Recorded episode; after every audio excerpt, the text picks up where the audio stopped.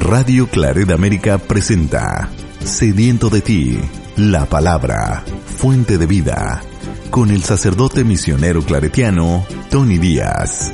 Reflexiones diarias del Evangelio. Aquí iniciamos.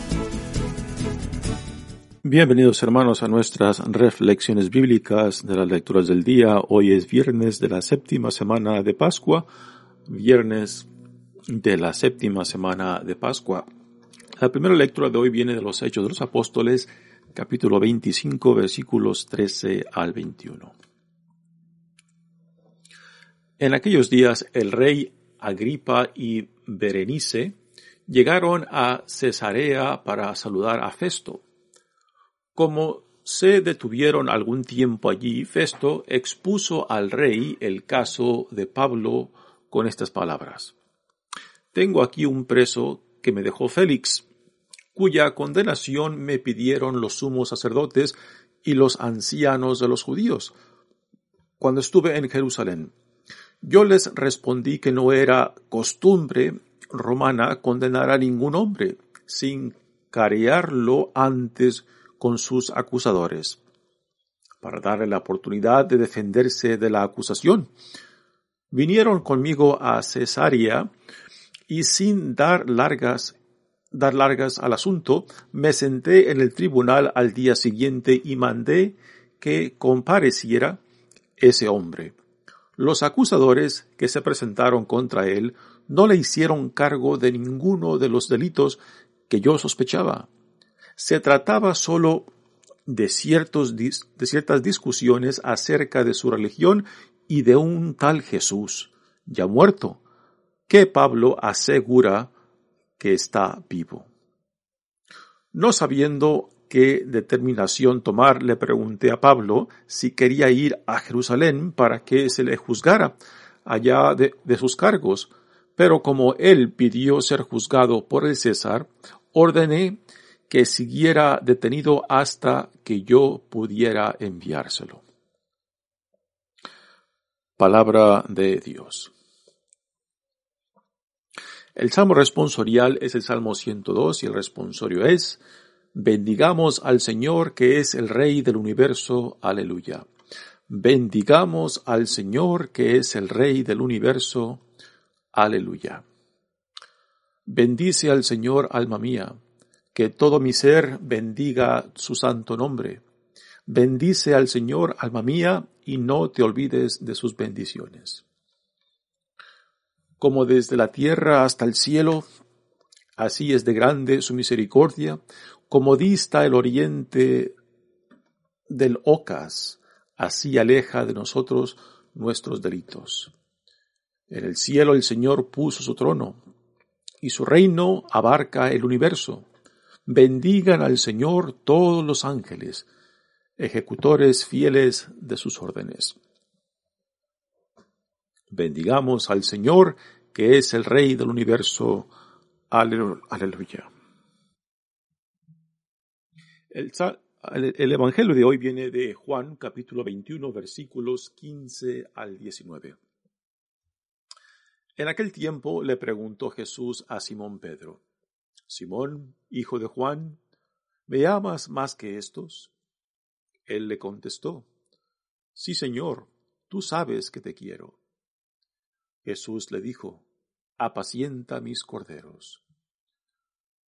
Por segunda vez le preguntó Simón, le preguntó a Simón, Simón, hijo de Juan, ¿me amas? Él le respondió, Sí, Señor, tú sabes que te quiero. Jesús le dijo, Pastorea mis ovejas. Por tercera vez le preguntó, Simón, hijo de Juan, ¿me quieres?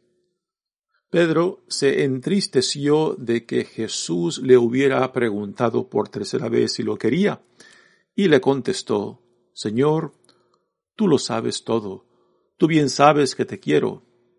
Jesús le dijo, apacienta mis ovejas. Yo te aseguro, cuando eras joven tú mismo te ceñías la ropa e ibas a donde querías, pero cuando seas viejo, entenderás los, extenderás los brazos y otro te ceñirá y te llevará a donde no quieras. Esto se lo dijo para indicarle con qué género de muerte habría de glorificar a Dios.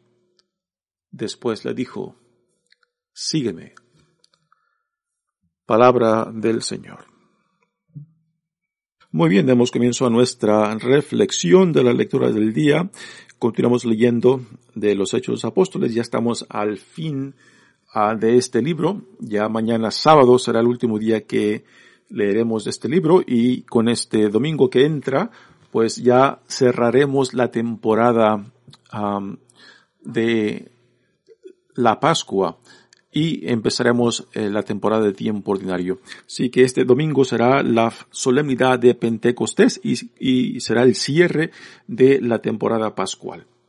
Muy bien, la lectura de hoy viene del capítulo 25 y de, ayer a hoy pues nos hemos saltado un par de capítulos en los cuales Pablo aún sigue encarcelado después de eh, presentarse ante el, Sanedrín en Jerusalén y dentro del cual se armó un gran, un gran pleito entre los fariseos y los saduceos cuando Pablo habló ante ellos y se, utilizó esa oportunidad para salvarse poniendo en contradicción y en pleito a los fariseos y saduceos para que perdieran interés en Pablo. Eh, después de ese gran disturbio dentro del Sanderín, pues el, el capitán romano lo saca y se lo lleva a la cárcel. Después de este, de este gran disturbio en el Sanderín, un grupo de 40 judíos hicieron una promesa de matar a Pablo. Ah, y le pidieron a Sanderín que lo, que lo volvieran a, a, traer con excusa de hacerle unas preguntas y que en el, en el, en el, trans, en el transitorio de, la cárcel al Sanderín, pues que estos 40 hombres que habían jurado no probar alimentos sino hasta después de matar a Pablo, pues ahí lo matarían. Este, pero eh, un sobrino de Pablo se entera de este, de este atentado contra él, van con el capitán y le, y le comunican y el capitán decide mandarlo a Cesarea eh, para salvar la vida de Pablo. En Cesarea se encuentra el gobernador Félix, que enterado de la situación de Pablo y conociendo un poco eh, la cuestión cristiana, pues también se da cuenta de que el pleito y el atentado de los judíos contra Pablo pues es injusto y el gobernador Félix, pues, está más a favor de Pablo porque entiende un poco la problemática de Pablo. Y en, realidad el gobernador Félix le gusta, le gusta escuchar a Pablo hablar acerca de Cristo. Hasta que un punto, llega un punto en el cual el gobernador Félix se cansa de Pablo cuando Pablo le empieza a hablar de las exigencias morales y éticas de lo que implica ser un discípulo de Jesucristo. Y es ahí cuando el gobernador Félix pues prácticamente ya ha asegurado a Pablo y, ah, y ya no le pone más atención. Después del tiempo del gobierno de Félix, pues viene este otro, Fausto, Fausto que se, menciona en, en, la lectura de hoy, o Festo, no es Fausto, Festo, quien reemplaza a Félix. Y, y en cierta manera Festo pues hereda, hereda el caso de Pablo. Y, y en esta ocasión en la cual esta pareja de Agripa y Berenice, una pareja, bueno, Agripa es el gobernador del territorio vecino al de Festo, vienen a visitarlo y es ahí donde Festo le cuenta el caso de Pablo a esta pareja que, están, que lo están visitando. Así que este es el contexto de la primera lectura de, de hoy. Pablo sigue todavía encarcelado, primero por Félix y después ahora por Festo. Pablo había pedido ser mandado a Roma, para que fuera juzgado por, uh, por el César. ¿Por qué Pablo hace esto? Porque si Pablo hubiera aceptado la invitación de regresar a Jerusalén para ser juzgado por el Sanedrín, Pablo sabía de que su muerte estaba ya ya segura, ¿no? Entonces, por eso Pablo, en vez de, ser llevado otra vez a, Jerusalén para ser juzgado por el Sanedrín, eh, le, le exige al gobernador Félix que sea juzgado por la ley romana en, este, en Roma por el César, ¿no? Y por eso Pablo sigue, sigue custodiado, sigue encarcelado, y después de que Félix cumple su periodo de gobierno y es reemplazado por Festo, pues Festo hereda el caso y está por mandarlo a Roma. Y sabemos, sabemos que el, el, último viaje que Pablo hace es a Roma, donde eh, es mandado eh, preso para que su caso sea escuchado por el César. y Pablo, pues, no tampoco pierde la oportunidad de que al ser mandado por a, un encarcelado este prisionero a Roma, pues él utilizará aún esta situación este de ser preso eh, para a continuar la misión de evangelizar, porque cuando llega a Roma, aún pasa un par de años encarcelado y, estando en Roma, él utiliza la oportunidad eh, para seguir evangelizando por medio de entrevistas, por medio de cartas, eh, estando él en Roma. Así que Pablo eh, nunca se ve como víctima a pesar de las dificultades que está pasando por Cristo, sino que toda, toda oportunidad lo ve, la toma para para seguir promulgando el Evangelio, para seguir dando un testimonio ah, de Dios, para seguir hablando acerca de lo que Dios había realizado en Jesucristo, su Hijo y Mesías. Así que este es el contexto de la primera lectura de hoy. Dice, en aquellos días el rey Agripa y Berenice llegaron a Cesarea para, para saludar a Festo. Como se detuvieron algún tiempo allí, Festo expuso al, al rey el caso de Pablo con estas palabras. Tengo aquí un preso que me, dijo, que me dejó Félix, cuya condenación me pidieron los sumos sacerdotes y los ancianos de los judíos cuando estuve en Jerusalén. Así que desde Jerusalén eh, los líderes del Sanedrín seguían insistiendo eh, juzgar a Pablo y fueron hasta Cesarea Cesarea, a donde fue llevado Pablo encarcelado, para seguir ahí la causa de, ah, de condenar a Pablo por lo que se le acusaba. Dice, yo les respondí que no era costumbre romana condenar a ningún hombre, sin carearlo antes con sus acusadores para darle la oportunidad de defenderse de la acusación. ¿eh? Así que esta es la situación de Pablo bajo el bajo Festo, que es el, gobernador local de Cesarea. se vinieron conmigo a Cesarea y sin dar largo el asunto, me senté en el tribunal al día siguiente y mandé que compareciera ese hombre. Los acusadores que se presentaron contra él no le hicieron cargo de ninguno de los delitos que yo sospechaba, ¿no? Así que cuando Festo decide dar conclusión a este caso de Pablo, se da cuenta de que la situación entre el Sanedrín y Pablo es una situación interna a la comunidad judía. Ah, y, no se siente, no se siente él ni capacitado ni apropiado para, para resolver este asunto que es algo interno a la comunidad judía. Y más porque Pablo había exigido que su caso fuera escuchado por el mismo César en Roma. Dice, se trataba solo de ciertas discusiones acerca de su religión y de un tal Jesús, ya muerto, que Pablo asegura que estaba vivo. O sea, el, por qué el Sanedrín aún se sentía con autoridad eh, de, ir tras Pablo es porque eh, la comunidad cristiana, aún en este punto, era vista como parte de la comunidad judía. Y Pablo, siendo, siendo este, un fariseo, pues ese, se le acusaba de que estaba traicionando los principios judíos en contra de la ley mosaica y las tradiciones de la comunidad judía. Esta era la acusación fundamental que le hacían cuando eh, hablaba acerca de Jesús, de que Jesús era el Mesías y que por tanto en Jesús se habían cumplido las promesas desde Abraham, Moisés, los profetas, ah, en la muerte y resurrección de Jesucristo.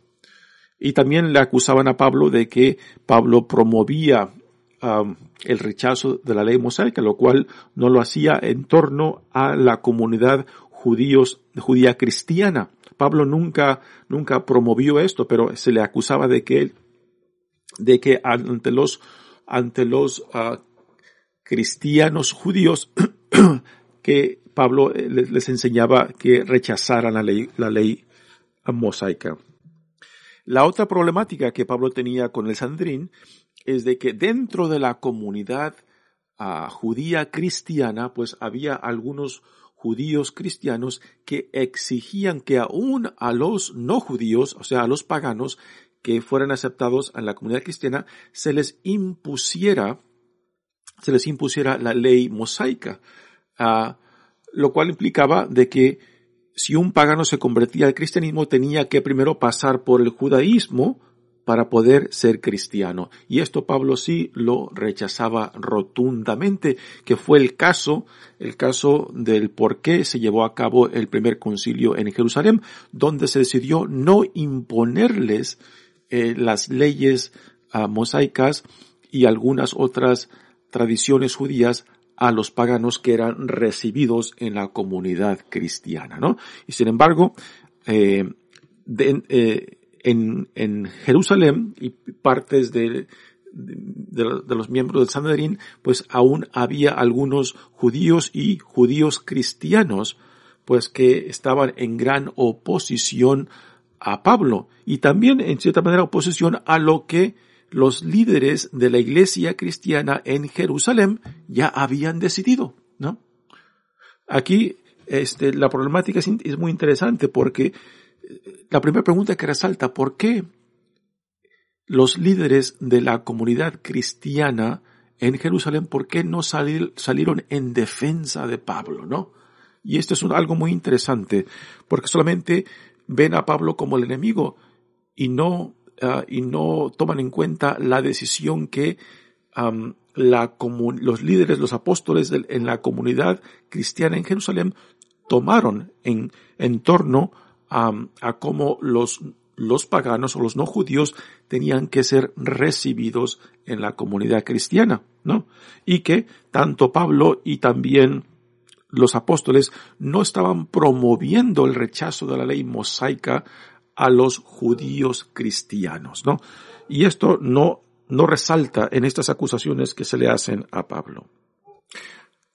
Ahora ya hasta al final de esta primera lectura, pues este, el gobernador Festo dice, no sabiendo qué determinación tomar, le pregunté a Pablo si quería ir a Jerusalén para que se le juzgara allá de esos cargos. Pero, como él pidió ser juzgado por el César, ordené que siguiera detenido hasta que yo pudiera enviárselo, ¿no? Así que Félix ya le había hecho la, misma pregunta a, a, Pablo, si quería regresar a Jerusalén y presentarse ante el Sanedrín, y Pablo había exigido mejor ser mandado a Roma y ser juzgado por el mismo César. Igualmente ahora Festo le hace la misma pregunta, eh, porque este, quiere resolver el problema, pero Pablo ya sabe que si es mandado de regreso a Jerusalén ante el Sanedrín de que su vida, uh, su vida está terminada. O sea, de que los judíos atentarán otra vez contra su vida. Por eso Pablo otra vez, nuevamente a Festo, al gobernador Festo, le exige que sea mandado a Roma. Y repito, Pablo aprovecha aún esta oportunidad estando prisionero, y siendo mandado a Roma, a Roma como eh, una oportunidad de seguir, de seguir promoviendo a, a Cristo. Ah, más adelante, en las cartas de Pablo y también hacia el final de este libro de los Hechos de los Apóstoles, nos enteraremos cuando Pablo es mandado y cómo él sigue, sigue eh, utilizando, aprovechándose de cualquier situación ah, que sea la que él está pasando como una oportunidad para evangelizar. Y esto es algo digno, digno de apreciar en Pablo, de que nunca se ve como una víctima, ¿no? Nunca se ve como una víctima, sino que toda su vida es un ofrecimiento a, Dios en Cristo eh, por el llamado que él ha recibido. Muy bien, pasemos ahora al Evangelio de hoy, que ya nos hemos saltado del Evangelio de ayer. Ayer este, leímos la, la, la última parte del, del discurso de Jesús a sus discípulos con esta, con esa bella oración que Jesús hace por los que vendrán después de sus discípulos y que creerán en él, que creerán en él. Ah, y ahora nos hemos saltado ya hasta después de la resurrección, donde Jesús resucitado viene al encuentro ah, de sus discípulos que parece que han regresado a su, a su antiguo oficio de pescadores y es ahí donde Jesús resucitado viene al encuentro de ellos en el lago del Tiberiades y ahí, y ahí desde, desde la orilla, pues este, les dice que echen las redes al agua a pesar de que toda la noche no había, no han pescado nada. Y después de esta pesca milagrosa, en la cual Jesús resucitado pues interviene con sus discípulos, pues Jesús les prepara, les prepara una, un desayuno y es después de este desayuno que viene el Evangelio de hoy, donde Jesús en frente de los otros discípulos pues les hace, les le hace estas tres preguntas a Pedro. Eh, a primeras pues este parecen hacer unas preguntas que nos recuerdan a las tres negaciones que, que, Pedro hace de Jesús cuando Jesús es arrestado y a Pedro le preguntan que si conoce a Jesús y Pedro niega rotundamente que lo conoce. y estas preguntas pues que, que, Jesús le hace hacer a, Pedro pues quizás hacen referencia a esto uno podría preguntarse, ¿por qué Jesús ah, le hace estas preguntas a Pedro? ¿Lo hará para humillarlo? Ah, ¿Lo hará para quizás ah, asegurarse de que Jesús, de que Pedro esté, esté preparado para, para regresar al liderazgo eh, que, tenía antes del, del arresto, de la condenación y muerte de Jesús? O quizás Jesús le hace estas preguntas a Pedro para a ver si está dispuesto y preparado para lo que viene después ah, de tomar cargo del liderazgo de este pequeño rebaño al cual Jesús lo ha llamado. Así dice el Evangelio. En aquel tiempo le preguntó Jesús a Simón Pedro, Simón, hijo de Juan, ¿me amas más que estos? Más que estos, este, parece que hace referencia a los otros discípulos. recordemos de que cuando Pedro niega a Jesús, también es, en, en torno a, en torno a un fuego donde Pedro se está calentando y una sierva le hace, le hace esa pregunta que, que Pedro es, es uno de los, ah, de los seguidores de Jesús y Pedro niega, niega conocer a Jesús. Y aquí, pues en esta escena es, están en torno a un fuego que Jesús resucitado ha preparado para el desayuno de sus discípulos que acaban de regresar de esta pesca milagrosa y, y enfrente de sus discípulos le hace esta pregunta, así como Pedro también enfrente de otras personas negó conocer a Jesús. Pues es, es quizás un paralelo cómo podríamos otra vez este, interpretar el por qué Jesús hace estas preguntas, pero yo creo que Jesús no tiene el interés y no, lo hace por humillar a, Pedro. Yo creo que el motivo es más, es más positivo que negativo. Así que después de que Jesús le, hace la pregunta por primera vez a, a Pedro, Pedro le contesta, Sí, Señor, tú sabes que te quiero. Y Jesús le dice, apacienta mis corderos. Por segunda vez le preguntó Jesús, Simón, hijo de Juan, ¿me amas? Él le respondió, sí, Señor, tú sabes que te quiero. Jesús le, le dijo, le dijo, pastorea mis ovejas, ¿no? Eh, pongamos atención de, de, la pregunta que Jesús le hace y cuál, y, y la respuesta que Pedro da. En griego hay diferentes palabras para expresar diferentes tipos de amor y la pregunta que Jesús hace utiliza una palabra que significa amor, pero un tipo de amor muy específico. Y la respuesta que Pedro da no es utilizando el mismo verbo del amor, sino otro verbo que significa más amistad, ¿no? Así que Jesús pregunta que si Pedro lo ama y Jesús, y Pedro le contesta, claro que te quiero, ¿no? Ah, la palabra o el verbo amor que Jesús utiliza en la pregunta es el ágape. Y el verbo de amor o querer que Pedro utiliza en su respuesta es a filios, es un tipo de amor entre buenos amigos, entre cuates, ¿no? Así que es muy interesante este, uh, cómo Jesús hace la pregunta y cómo, y cómo Pedro se la contesta. Y la segunda vez también Jesús utiliza la misma palabra uh, este, para el amor, ágape, y Pedro también le contesta con la palabra que Pedro utiliza es filos, que es el, un amor diferente al ágape. Algunos ah, expertos en Sagrada Escritura dicen que quizás es simplemente un, es un estilo literario el por qué el autor del Evangelio de Juan pone en Jesús un verbo para expresar amor y Pedro y en, y en la boca de Pedro ponle otro verbo para expresar amor.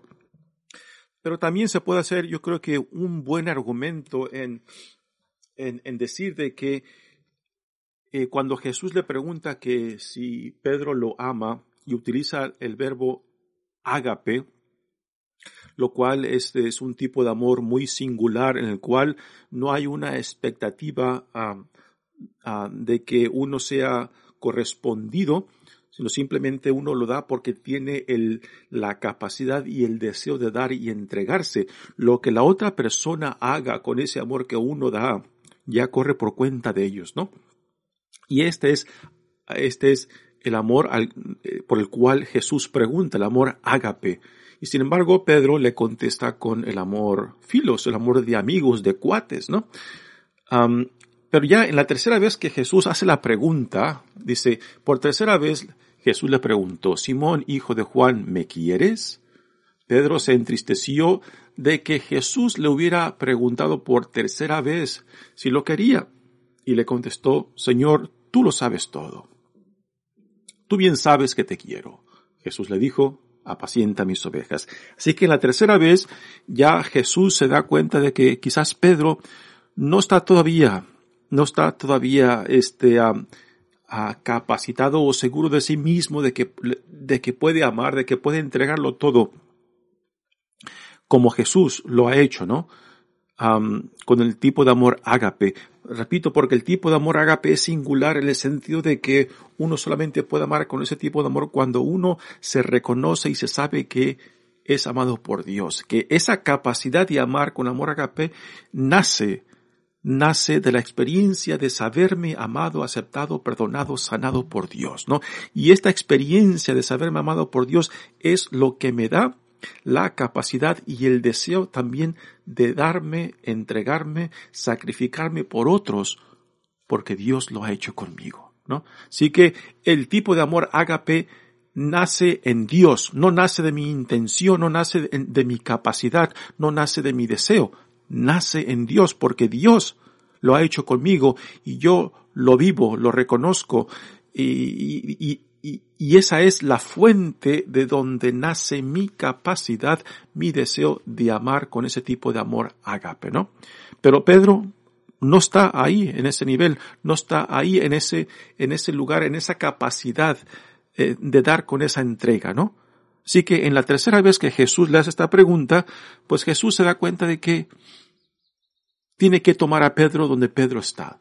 Si está, si Pedro solamente le pueda, lo puede amar como un buen cuate, como una buena amiga, ok, Pedro, te toma donde estás. Con la esperanza de que llegues a un día a poder amar más allá de ser buen cuate, de ser un buen amigo, sino de amar con la capacidad de amor con la cual Dios te ama, con la cual Dios te transforma, te llena, te renueva. Así que este es el tipo de amor al cual Dios nos llama, al cual Jesús nos llama, a un amor que tiene su origen en Dios. Y es por eso cuando Jesús dice que nos amemos los unos a los otros como Él nos ha amado, es, y, el verbo que Jesús utiliza en, esas palabras es el amor ágape, porque es un amor, es el amor que nace en Dios, es el amor que se desborda en nosotros y es el amor que cuando uno se encuentra amado, perdonado, sanado, uh, reconciliado por la pura gracia de Dios, entonces eso es lo que nos da la capacidad y el deseo también de dar lo que nosotros mismos hemos recibido. Así que Pedro llegará, llegará a ese punto en el, cual va a poder amar, entregarse, donarse y sacrificarse con ese tipo de amor porque se da cuenta de que nace en Dios, viene de Dios. Y porque nace y viene de Dios, entonces esto le da el deseo y la capacidad de darlo a otros. Muy bien, después de esto, Jesús le dice, yo te aseguro, cuando eras tú joven, tú mismo te ceñías la ropa y te ibas a donde querías, pero cuando seas viejo extenderás los brazos y yo extenderás los brazos y otro te ceñirá y te llevará a donde no quieras. Aquí eh, Jesús le está indicando a Pedro quizás el tipo de muerte que que Pedro va a vivir. Y quizás, quizás las preguntas que, que, Jesús le hace a Pedro pues tienen que ver con esto, a ver si Pedro está dispuesto a dar, a, dar su vida, a entregar su vida, si tiene los recursos para, para enfrentar lo que Jesús sabe que ya viene para ellos, de que sufrirán por la causa por Jesús, serán perseguidos, serán rechazados, serán expulsados y también serán mártires, ¿no?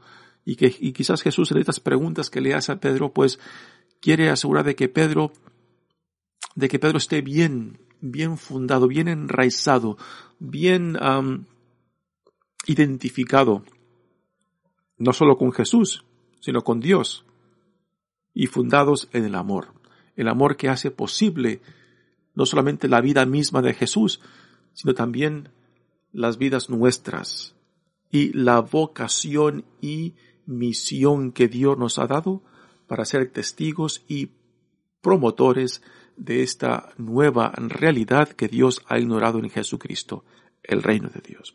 Muy bien, hermanos, mi nombre es Padre Tony Díaz, misionero claretianos, pues que estas reflexiones nos ayuden, nos ayuden a seguir los pasos no solamente de Jesús, sino también de Pedro, que Jesús lo toma desde donde se encuentra para poder llevarlo a ese lugar donde solo Dios nos puede capacitar y llenar con ese amor que nos haga disponibles a darlo y entregarlo todo por Él.